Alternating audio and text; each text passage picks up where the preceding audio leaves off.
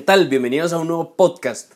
Este, como van a escuchar, es una entrevista que hice a una persona que está muy metido y entiende muy bien qué está pasando con la situación del gobierno y la CICIG. Como ustedes saben, pues yo me dedico a hacer podcast. Este proyecto nació con la idea de, ayudar a todas las personas que quieren progresar, o sea, con la idea de, de ayudar a la gente a progresar a través de ser auténtico. Entonces, este podcast deja muy claro que a pesar de las situaciones que estemos viviendo en el gobierno, en cualquier país que, de Latinoamérica o de Europa, esas situaciones negativas, malas, confrontativas, pues al final son eso, son para el gobierno y, y exteriormente nos dicen cómo estamos pero interiormente cada persona debe encargarse de sí mismos para progresar. ¿Y cómo podemos encargarnos de nosotros mismos siendo muy auténticos?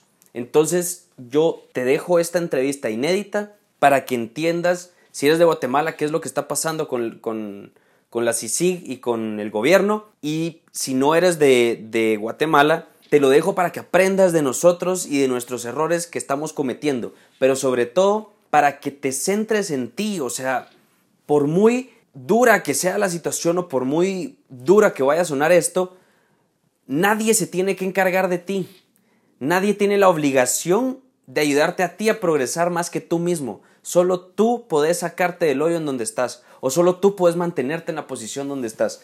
Solo tú sos capaz de sacarte a ti mismo adelante. No un presidente y tampoco lo vas a hacer alegando o insultando al, al gobierno detrás del anonimato de tu celular, acostado en tu cama después de llegar cansado y tirando mierda al, al público en general. Entonces, ¿a qué me refiero con público en general? Tirando mierda a tu trabajo, a tu, a tu jefe o en general a cualquier persona que te haya caído mal, a la persona que se atravesó en el tráfico. Así no vas a arreglar las cosas, tirado en tu cama, detrás de tu anonimato, en tu celular, en la comodidad de, de ese celular y que nadie te conoce. Es muy fácil hacerlo. Yo con este proyecto era que tú te responsabilices de tu vida que tú puedas salir adelante, que tú digas, ok, esta persona me hizo esto, ¿qué puedo hacer al respecto? De hecho, este va a ser el podcast número 7 que ya está programado para el domingo siguiente, eh, en donde va a salir cómo uno puede responsabilizarse de sus cosas. Sin nada más que agregar, escucha esta entrevista y ya tú sacarás tus propias conclusiones. Muchas gracias. Entonces aquí tengo a una persona que sabe muy bien qué es lo que está pasando y nos va a explicar un poco la situación. Eh, su nombre lo voy a dejar en anonimato porque ha decidido eso y está bien. Entonces, ¿qué es lo que está pasando con la CICIG y el gobierno? Bueno, vos, qué gusto saludarte. Pues mira, yo realmente veo que lo que sucede entre la, CIG y el, eh, la CICIG y el gobierno sigue siendo una lucha de poderes que se ha ido desencadenando desde prácticamente, desde que se quitaron a los gobernantes, eh, entiéndase el, ex, el señor expresidente Otto Pérez Molina, como también a la ex vicepresidente Roxana Valdetti. Entonces, desde entonces se ha ido desencadenando una serie de eventos que es una guerra de poderes entre mm, el gobierno y directamente la CICIG y yo señalaría directamente al comisionado Iván Velázquez. Eso es lo que yo veo que sucede, esa, guerra de poderes que hay. Realmente el, evento que acaba de suceder, pues algunos lo, lo, catalogan como innecesario, ya que se está anticipando con un año. De, con un año, o sea, falta hasta septiembre del otro año, es que termina el mandato de la CICIG, pero él viene y se anticipa, y bueno, y lo anuncia desde ahorita, y eso lo único que crea es más inestabilidad política para nuestro país. Entonces sí, sí es bastante delicado. Ok, o sea, lo que hizo el presidente, en otras palabras, fue como decir aquí mando yo, ustedes y sí, mejor ya ni se metan y váyanse. Ayer estaba leyendo un poco esta situación que inclusive Otto Pérez Molina y Roxana Valdetti, los expresidentes de, de este país, habían decidido sacar también a la CICIG, creo que en el 2012 o 2013. Entonces, pero al final ya cuando, cuando entraron tratarios, ya están eh, ligados al proceso. Entonces, ¿crees que podría haber sido algo de corrupción del lado de Jimmy que quiere sacarlos ahorita o, no? Mira, ahí hay una, una serie de factores que hay, que hay que analizar. Y lo primero es de que ahorita se cataloga como que, la decisión del señor presidente Jimmy, Morales es totalmente, eh, no es legítima. Y la razón por la que no es legítima es porque tiene, o sea, ya se presentó una, o sea, una petición de antejuicio para el señor presidente sobre eh, su financiamiento electoral. Entonces eso lo hace carecer de legitimidad y se hace ver como que se estuviera protegiendo él de, que, de ser investigado. Esa es una cosa. Otra situación es de que posiblemente él algunos algunas personas creen que él realmente esté acorralado, esté en una situación difícil, por el hecho que, mira, con el simple hecho de que se están hay personas que se están acercando, eh, personas muy cercanas al señor presidente que han sido investigadas y que acaban de caer, y, el más puntual tal vez será lo del eh, señor el general Melgar Padilla, que todos sabemos de que influye mucho en, en lo que es la, la, presidencia y personas muy cercanas al señor presidente. Entonces, esos son como, como un, un semáforo. Allá está en luz amarilla y de que aquí a que lleguen al señor presidente, pues les falta poco. Entonces, él se está viendo acorralado. Y, por ejemplo, cuando presentaron la, la petición de antejuicio al, Congreso, em, pues se votó para que el señor Jimmy, el señor presidente, no perdiera su inmunidad. ¿Me entendés? Y hace como una o dos semanas eh, empezaron diputados a, dar, a, a sacar twitters, eh, sacar tweets donde decían de que, y donde ponían en, en ¿cómo se llama esto?, en duda eh, el papel que jugaba el señor presidente en relación a la CICIG, ¿sí? Entonces, desde ahí podríamos decir de que si Jimmy Morales pierde todo ese apoyo, ellos, ya, ellos van a votar para que, ¿cómo se llama esto? Para que, para que él pierda inmunidad y por ende sea investigado. Y ya sabemos de que los gobernantes caen porque ya tenemos un precedente, un precedente fuerte. Sí, pues, Entonces, él, él, se está viendo acorralado, ¿me entendés? Entonces, pero ahora esto lo, lo, ponen como que en tela de... él, él, se puso fecha de inicio, que fue el día viernes, y como ya hemos visto, en un año pueden pasar casi cualquier cosa. Vos. Entonces, él tiene que procurar ahora que ya, ya hizo esto, sacar a la CICIG lo antes posible, porque de aquí a un año muy posiblemente puede que termine preso. Y así que tiene que hacerlo lo más antes posible. O sea, si él ya empezó algo, ahora tiene que terminarlo, porque si no, se le va a voltear la tortilla. Vos. Sí, pues, y en el discurso, en el discurso que dio para, para decir que ya no iba a renovar el contrato, tuvo a un grupo de, de militares atrás. ¿Por qué? Mira, aquí nos yo me, yo me, voy a meter mucho a especular, a usar mucho la, imaginación, porque sí es bien, bien delicado. Primero, ya no estamos en la década de los ochentas como para dar un mensaje de fuerza, ¿me entendés? O sea, es totalmente, no, es no diplomático la forma en la que le hizo, ajá, innecesariamente, pero realmente, ¿por qué lo hizo? Primero, hemos visto una, una serie de, de, videos y de fotos en redes sociales donde se ven los vehículos militares y, ¿cómo se llama esto?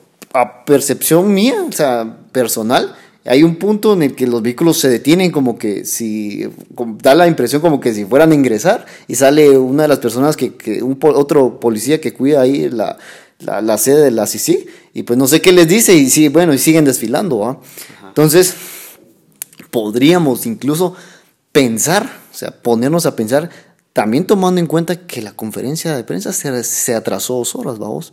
Entonces podríamos incluso ponernos a pensar de que la fuerza militar que estaba ahí no, no era para intimidar, sino prácticamente era para... Estar, tenían, podemos decir que tenían planeado tal vez ingresar, montar al, al ¿cómo se llama esto? Al señor Iván, llevarlo al aeropuerto y de ahí obligarlo a que salir del país.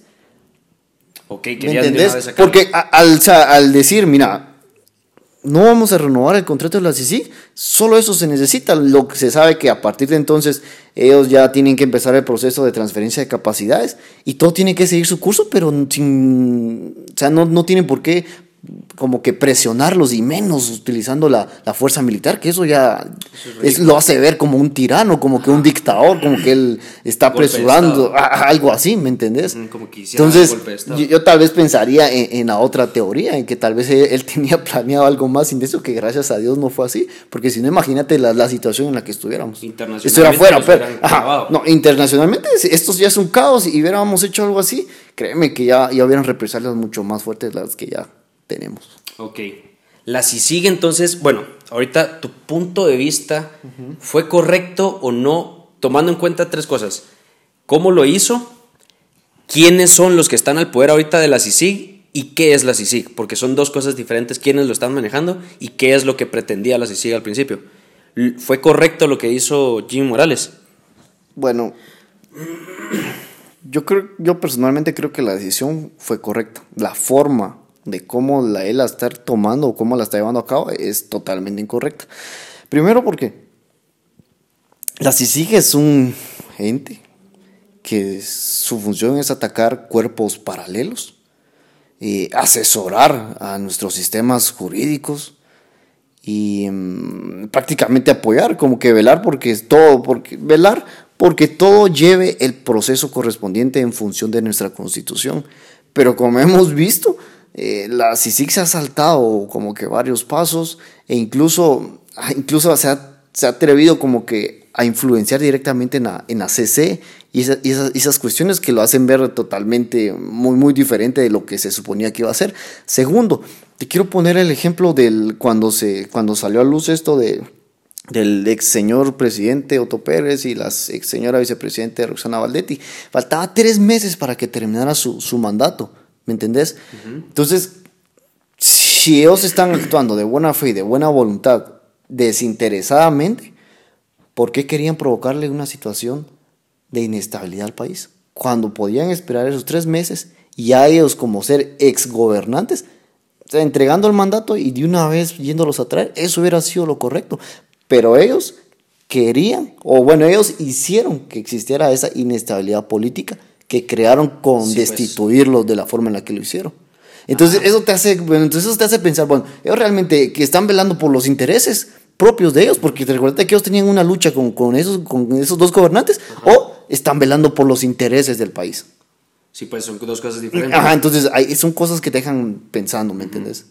Ok, sí, pues sí, había visto cuando sacaron a, Pérez Molina, el, problema siento yo, también de, de, lo que he leído y todo esto, siento yo que ahora el pueblo cree, o sea, sí tenemos el poder democrático de elegir a nuestros gobernantes, pero los elegimos según lo que nosotros creemos que nos puede servir, dándoles el, el poder y autoridad de que ellos hablen por nosotros ante los eh, internacionalmente o, o otros países tanto los diputados que hablen por nosotros para legislar las leyes o, para crear nuevas normas.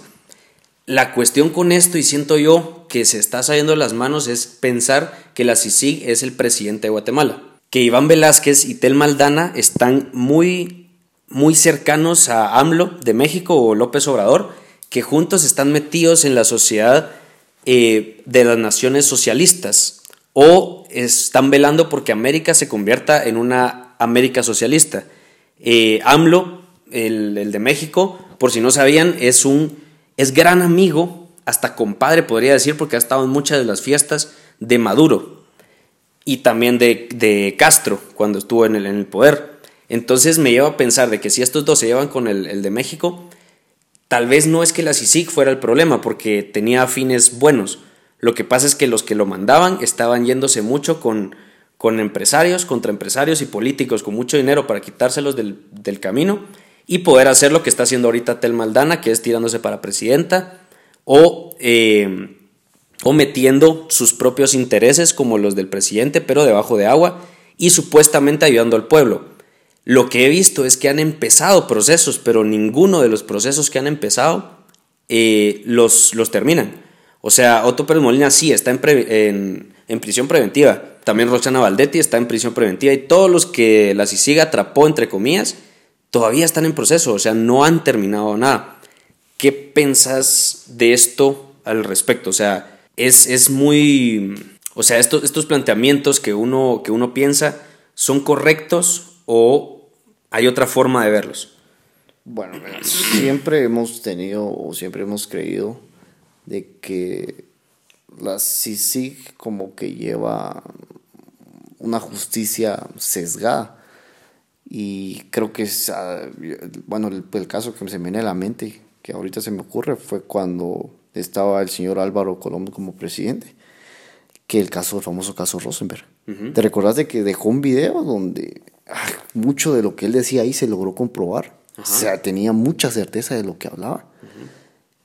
Y de hecho, no, no, recuerdo cómo, cómo, llegó, cómo llegaron a involucrar a la CICIC, pero la CICIC terminó, eh, ¿cómo se llama esto?, investigando el caso. Y, y la CICIC terminó concluyendo, o sea, imagínate, ellos terminaron diciendo de que el señor Rosenberg había mandado a matarse él mismo. Después de los hechos tan claros que ya se habían visto, todo lo que ya se había vivido en el país, se terminó concluyendo eso. Y todos sabían de que el que dirigía la CICIG en ese entonces era muy allegados de, del ese entonces señor presidente Álvaro Colón. Y su esposa Sandra. Y no digamos con su esposa Sandra. Entonces sí hemos visto como que ah, bien sesgada a la CICIG en ese sentido. Viéndonos en contexto con el señor Iván Velázquez, mira, acá se le ha acusado a él de que él ha, hecho una justicia o ha perseguido puramente militares y personas de derecha.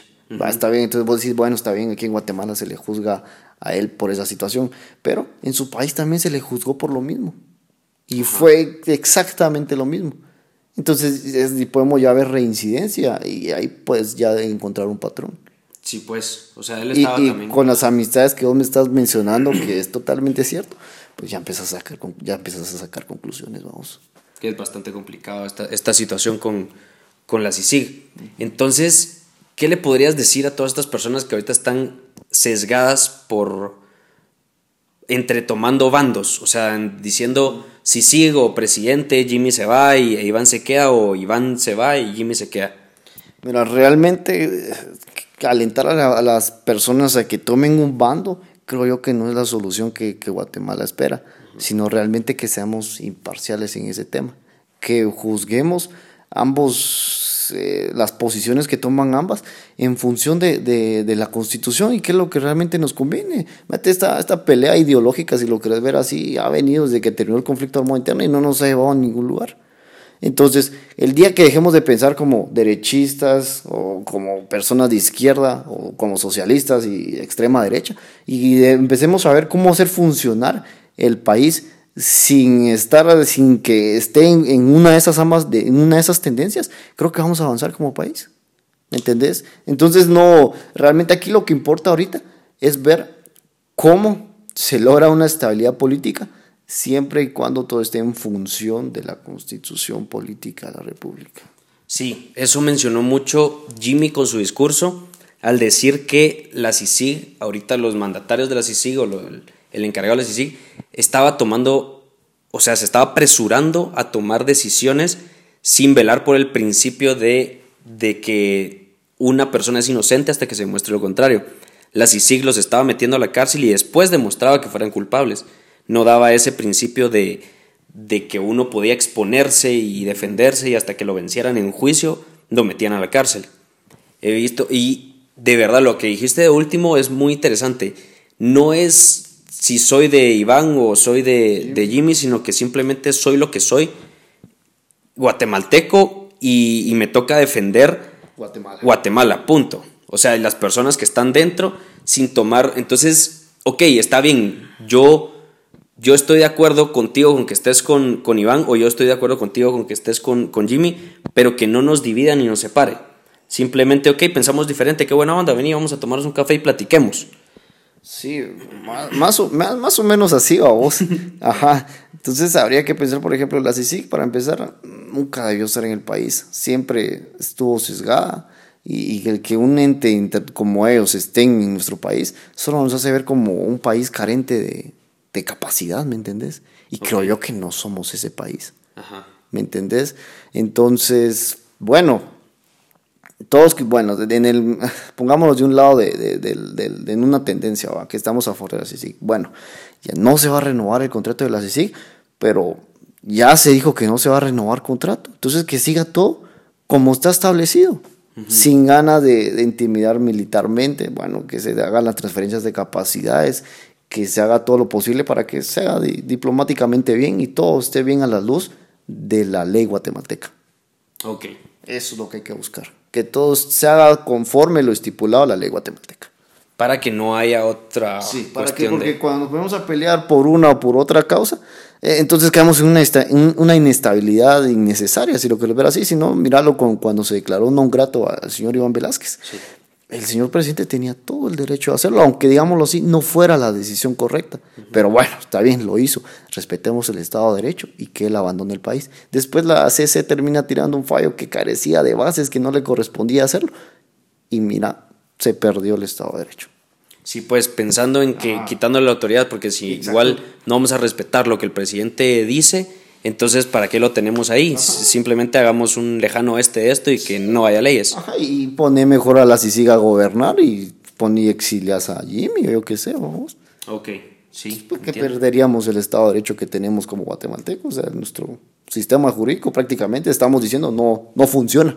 Eso estamos diciendo. Pues, Eso es lo que, ese es el mensaje que da cuando la CICIG se omite pasos, se, ¿me entendés? Sí. Eso así nos hace ver como un país que no tiene un sistema jurídico con capacidad, que no está bien hecho, que no funciona, que somos carentes, eso, ese es el mensaje que da.